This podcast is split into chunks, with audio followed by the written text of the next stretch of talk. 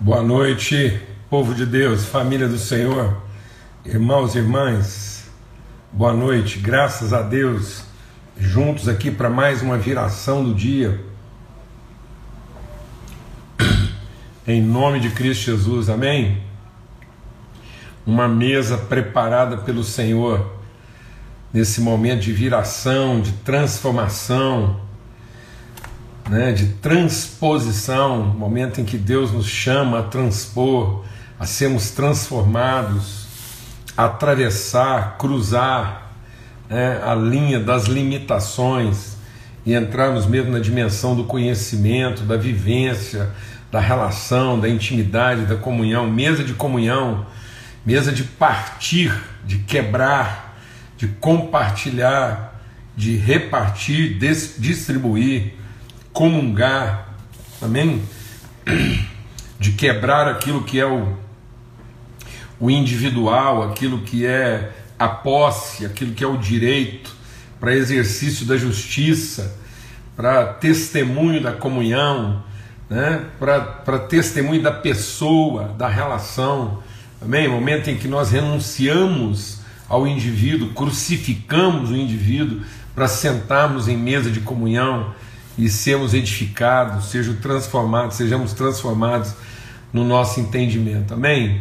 Boa noite mesmo. Que o Senhor resplandeça sobre todos o seu rosto, hoje e sempre, nos dê paz. Mais alguns dias aí de meditação, de hoje até sexta-feira, se Deus quiser, em nome do Senhor Jesus Cristo, de hoje até sexta, às 18 horas a gente está aqui para vi viver comunhão, desfrutar comunhão, exercitar comunhão, nos edificarmos, nos fortalecermos pelo exercício de uma fé mútua, amém? Colocarmos aqui a nossa fé em serviço uns dos outros, em nome de Cristo Jesus. Tempo muito bom ontem, a gente compartilhou lá no início da nossa semana, né? Sobre o princípio do nome, o princípio do verbo, e muitos testemunhos, é, muita gente mesmo compartilhando assim a forma como Deus sensibilizou, tocou o coração. Então, muito bom, graças a Deus. É, e aí, o que, que a gente vai fazer? A gente vai continuar essa reflexão né, sobre esse princípio do nome esse princípio do nome verbal, né? do verbo nome, do nome verbo. A gente vai meditar um pouco sobre isso essa semana, tá bom? De hoje até sexta-feira, à luz do que está lá no livro de Gênesis. Então, o livro de Gênesis, no capítulo 1, quando fala lá da criação do homem, né? Então, nós vamos ver aqui do verso é, 26 até o verso 28. Então, de Gênesis 1, 26 a 28, nós vamos estar meditando aqui sobre esse, esse princípio, só que nós vamos agora trabalhar esse princípio de forma aplicada, né? Nós vamos desenvolver isso, entender esse processo, como é que isso se significa na nossa vida, como é que o nosso entendimento pode ser transformado à luz desse princípio, né? o princípio de que Deus nos chama pelo nome, a cada um pelo seu nome, e que esse nome é uma palavra verbal, né? não é uma palavra apenas substantiva, mas ela é um verbo que se substantiva. Né? Então ele vai, ele é um verbo que vai gerando, vai dando materialidade, tá bom? E então a gente vai compartilhar um pouco sobre isso agora e vamos orar, vamos pedir mesmo graça, direção de Deus, discernimento, sensibilidade aqui, em nome de Cristo Jesus, o Senhor, para meditar sobre isso, tá ok? Pai, muito obrigado pelo teu amor, obrigado mesmo assim pela tua bondade, ô oh, Senhor, Espírito Santo de Deus sopra mesmo, nos movimente, nos conduza, nos desloque, nos disposicione, Senhor, daquilo que são nossos posicionamentos humanos, terrenos, e que nós sejamos movidos ó Deus, à tua sabedoria, aos teus pensamentos, aos teus caminhos, ó Pai. No nome de Cristo Jesus, o Senhor, Deus de misericórdia, luz do Senhor mesmo na nossa vida, transformação, renovação, Senhor, em espírito e em verdade, para plena liberdade na nossa vida, no nome poderoso de Cristo Jesus, o Senhor. Amém e amém. Então, aqui em Gênesis diz assim: é, E disse Deus, verso 26, Gênesis 1, 26. E aí nós vamos meditar sobre isso, então, três vezes ao dia, aí, de hoje até sexta-feira, Gênesis 1, 26 a 28. E diz assim: E disse Deus: façamos o ser humano à nossa imagem, conforme, segundo a nossa semelhança. Tenha ele domínio sobre os peixes do mar, sobre as aves dos céus, sobre os animais domésticos, sobre toda a terra e sobre todos os animais que rastejam pela terra. Amém. E ele diz: Assim Deus criou o ser humano à sua imagem, a imagem de Deus o criou, homem e mulher os criou. E os abençoou, eles dizem. Então Deus diz que nós vamos fazer, né, façamos a imagem que é segundo a semelhança.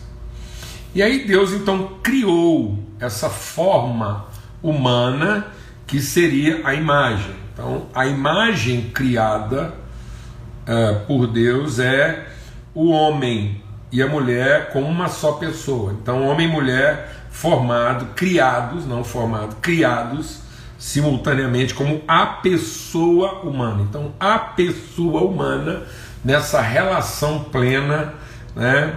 E aí Deus criou com a condição de que essa imagem só encontraria o seu verdadeiro sentido na significação, na materialização da virtude. Então Deus diz que formaria, que faria. Deus criou, e aí, uma vez criado, está criado lá, está estabelecido, está determinado como é que vai ser. Deus abençoa o criado para cumprir o propósito. Que propósito? Qual? Qual é a missão de Deus? O que, que, o que, que é a vontade de Deus? A vontade de Deus é gerar, conceber, fazer uma expressão visível de quem ele é. Então a condição primária é a semelhança. Então, a semelhança transmitida, comunicada, materializada é o propósito de Deus. Então, o propósito de Deus é estabelecer uma imagem, e isso está criado. O que é essa imagem? Não é qualquer imagem. Então, Deus não será conhecido na sua semelhança em qualquer outra imagem. Então, isso quer dizer que tudo que foi criado antes, deixa Deus ministrar o nosso coração tudo que foi criado antes dá testemunho de Deus, mas não é a imagem que Deus quer gerar de si mesmo. Então toda a criação testemunha, manifesta o poder de Deus. Mas a única parte de tudo que Deus fez que pode revelar a pessoalidade de Deus é o homem, criado por Deus, nessa relação. E aí ele diz então que ele criou a sua imagem. E aí, uma vez que Deus disse que faria, e tendo criado, ele abençoou. E aí presta atenção, ele não disse que, que faria a imagem segundo a semelhança. E, e essa imagem segundo a semelhança teria domínio sobre os peixes do mar, sobre as aves do céu. Então, quem vai ter domínio sobre isso? Essa imagem que é segundo, que é conforme essa semelhança. E aí ele abençoou a imagem, porque aqui está dizendo assim: ó, ele criou o ser humano à sua imagem, a imagem de Deus o criou. Agora ele abençoou. Por que, que Deus abençoou essa imagem? Para que essa imagem possa ser de fato a expressão da semelhança. Então, aonde está a semelhança? Agora que vai aparecer essa semelhança. E Deus diz assim: Deus abençoa e diz: sejam, sede, seja. Deus nos abençoou para ser. Deus não nos abençoou para fazer. Deus nos abençoou com a condição do ser, é o humano ser. E aí aquilo que a gente faz é para manifestar quem nós somos. E não a gente não faz para nos tornarmos quem não somos. Tudo que a gente faz é para manifestar quem nós já somos. Quem veio com essa ideia de fazer alguma coisa para ser o que a gente ainda não é, foi o diabo. Então o diabo é que diz: no dia em que você fizer, então você será. Então, nosso então é segundo quem nós já somos, não é segundo quem nós ainda não somos, porque é uma imagem segundo uma semelhança. E o que, que traduz essa semelhança? Ser fecundo, multiplicar, encher a terra e sujeitar. Então presta atenção que quando Deus nos abençoou com a condição da semelhança para sermos a imagem, toda presta atenção que em nome de Cristo Jesus, toda a bênção de Deus foi traduzida por verbos e não por substantivos.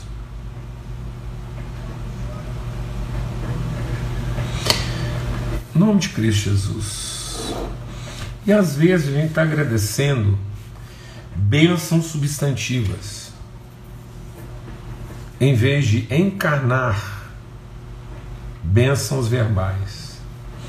Então, nós, o propósito da nossa vida não é celebrar bênção. Quem quis, quem veio com a conversa de nos abençoar com bênção substantiva, quem, quem chamou substantivo de bênção foi o Satanás.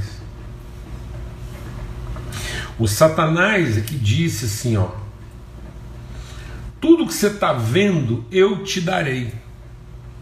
Então o diabo é que fez a gente pensar que nós somos abençoados pelas coisas substantivas que nós possuímos. E não, amados. Deus chamou Abraão e disse sim: Vem comigo para a terra que eu te mostrarei, e eu te farei pai de muitas nações e em ti serão benditas todas as famílias da terra. Seja você uma bênção. Então, a bênção de Deus sobre a nossa vida é para que nós possamos gerar processos, realizar, conceber, movimentar.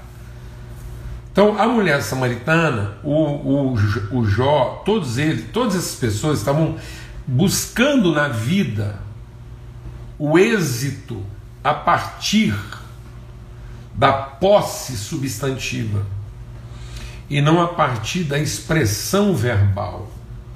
Então a minha vida só será bem sucedida numa expressão verbal e não numa posse substantiva. Amém? Em nome de Cristo Jesus. Então o nosso nome é verbal. O nosso, nome é, o nosso nome é fecundar multiplicar, encher, sujeitar, orientar. Esse sujeitar não é no sentido de dominar, é no sentido de orientar, fazer com que tudo cumpra o seu propósito. Por isso que toda a criação está gemendo à espera do verbo que vai orientar. Então, o mundo não está esperando poder para controlar, o mundo está esperando revelação para orientar. O mundo está padecendo falta de orientação. E a orientação está no movimento e não no poder. Então Deus quer me encher da condição, Deus me abençoou na condição de, em movimentando, em verbalizando, em, em concebendo, em realizando. Na medida que eu me torno esse ser movimento, esse ser verbal, no meu movimento de fecundar, multiplicar, encher, eu vou orientar. Então, tudo à minha volta vai encontrar o seu propósito na medida que eu der movimento ao verbo que eu sou. Então, eu fui abençoado como verbo.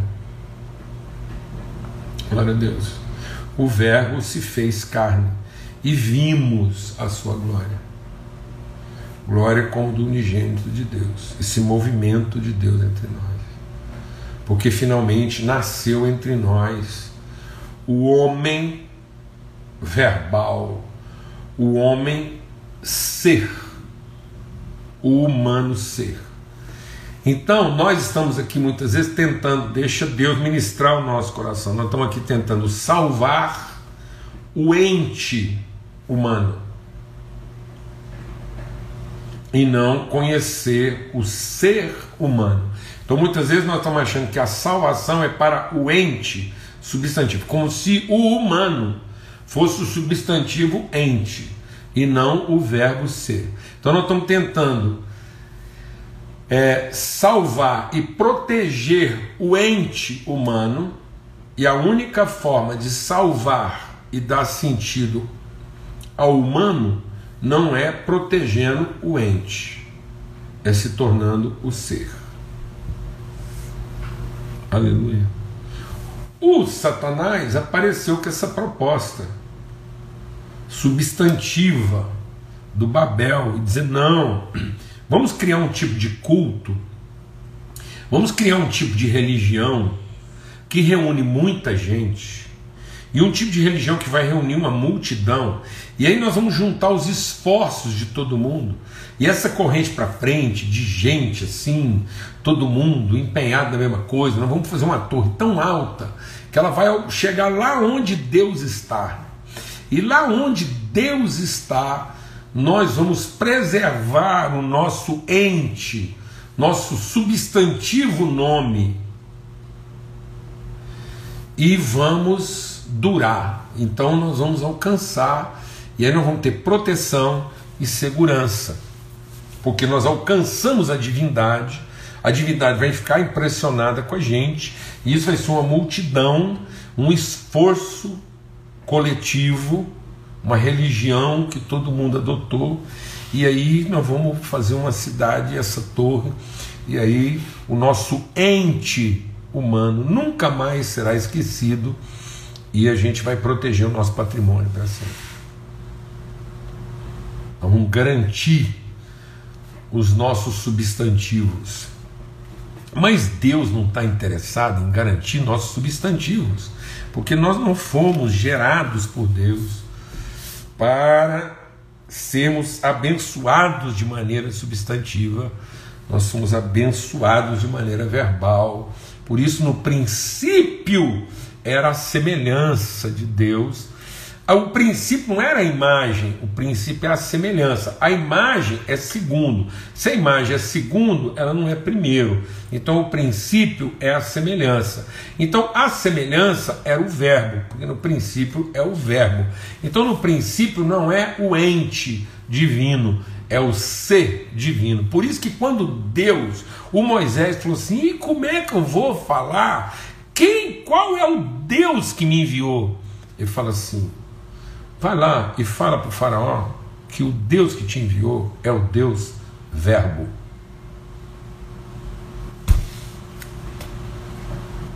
É o Deus sou. Eu sou aquele que sou, porque Deus, desde a eternidade, é o Verbo. E só há um jeito de Deus ser conhecido: é no seu movimento Amém, amados? E aí nós estamos tentando uma coisa assim, lascada, triste, terrível, cruel, de substantivar Deus e não de entrar no seu movimento. E aí nós estamos com impressões estáticas de Deus, em vez de ter com Deus relações dinâmicas. Eu vou falar devagar. A igreja não é para ficar produzindo impressões, estampas, grafias, impressões. Então eu tenho uma impressão. Eu pego, transformo Deus numa impressão, letra. Então Deus não pode ser conhecido na impressão estática, porque a impressão estática mata. Mas o que, que vivifica é a relação dinamos, é a relação dinâmica, é o espírito, porque o espírito é o dinamos, é Deus em movimento. Então Deus só pode ser conhecido em espírito e em verdade.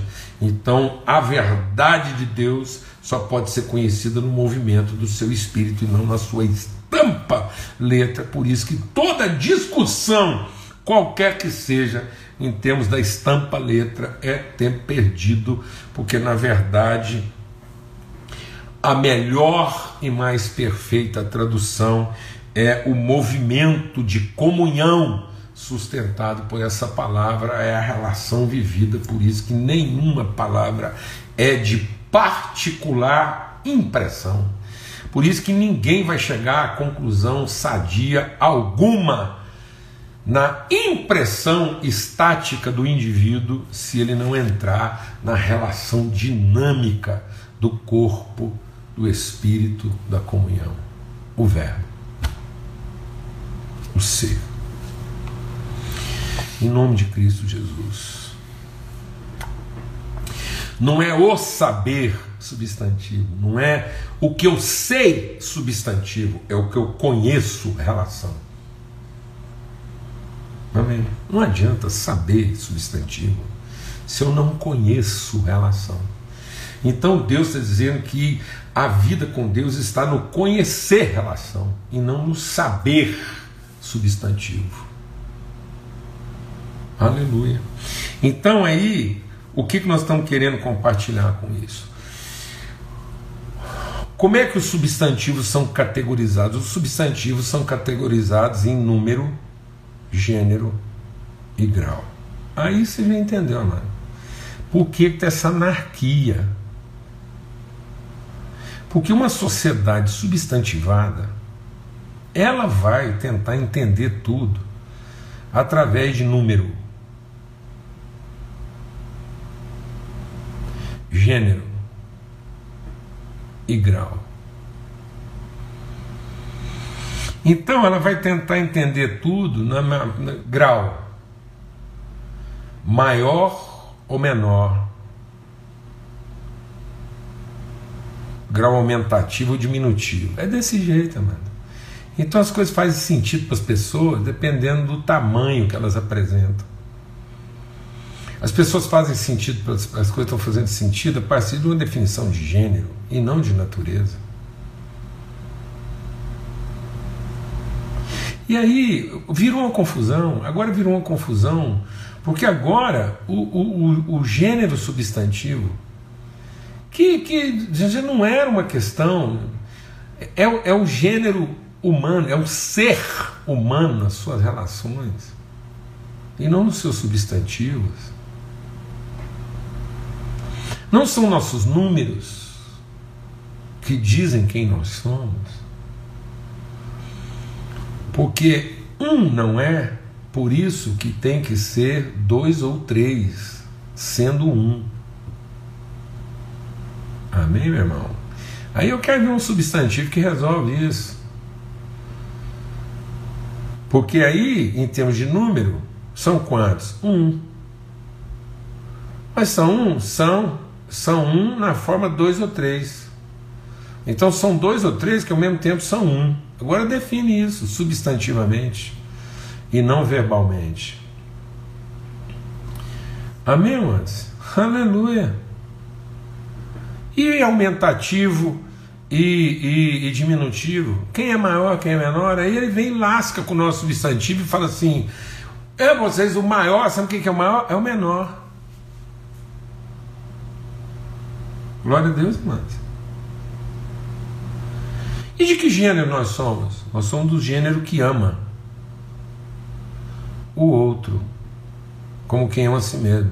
e não quem se aproveita do outro, como quem tem carência dele, dizendo que o ama e que na verdade o explora. Tá bom, hein? Glória a Deus. Então, ao, ao passo que. Quais são as expressões verbais? As expressões verbais são de modo, de tempo, de pessoa e de voz. Tá vendo? Substantivo não tem voz, substantivo tem número, gênero e grau. Mas verbo tem voz. Voz ativa, voz passiva e voz reflexiva. Que tipo de voz o seu verbo é? É ativo? É reflexivo para ser ativo? Ou é passivo porque não é reflexivo? Porque o substantivo não tem voz. O substantivo não tem que preocupar se ele é ativo, passivo ou reflexivo. O substantivo só tem que se ocupar se ele é superlativo ou ele é, é, é, é aumentativo ou diminutivo. Né? Se ele é singular ou se ele é plural. Se ele é de gênero. Meu Deus do céu. É isso, mano. E aí é de tempo. Qual é o tempo do seu verbo? É um tempo eterno? É um tempo passado? É um tempo presente? Ou é um tempo futuro? Qual é o tempo do seu verbo? Então nós temos um substantivo que não sabe lidar com o tempo. Porque o substantivo está só preocupado em número, gênero e grau. Mas o verbo conjuga e discerne o seu tempo seu modo, sua pessoa. Glória a Deus. Em nome de Cristo Jesus. De modo que o verbo que se faz carne, o nome verbal, é tão interessante isso. A gente vai vendo umas coisas que às vezes a gente não, não, não, não presta atenção, né? Em outras línguas, por exemplo, quando você fala assim, qual é o seu nome? Aí vem escrito lá assim, é, family name, em espanhol vem lá assim, é, é, é, o nome e o apelido. E aqui a gente chama de nome o que todo mundo chama de apelido. Porque para as culturas mais tradicionais, o nome, nome mesmo, é o nome de família. É o surnome, é o sobrenome, é o sobrenome.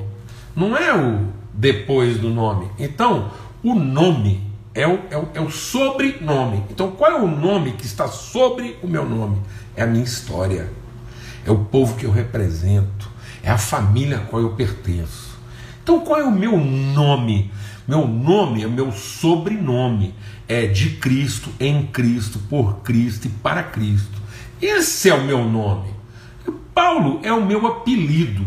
Então, meu nome ele é verbal, porque ele conta uma história, um movimento histórico de um povo, uma família chamado Cristo, que no momento da história pariu um Paulo que representa e materializa no seu modo, tempo, pessoa e voz essa história. Glória a Deus, amor. Aleluia. Então nós precisamos conhecer esse nome que Deus nos deu, que nos significa no nosso tempo profético, ativo, reflexivo, mas não passivo,